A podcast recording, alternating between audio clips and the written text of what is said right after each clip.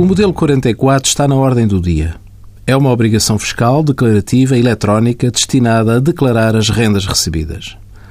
No caso dos contribuintes casados que tenham rendimentos perdiais e que não tenham emitido recibo de renda eletrónico, a autoridade tributária está a exigir a entrega de uma declaração modelo 44 por cada um dos membros do casal. No caso do casamento, em regime geral de comunhão de bens, o imóvel é sempre propriedade de ambos os cônjuges, pelo que cada um tem de declarar a sua cota-parte.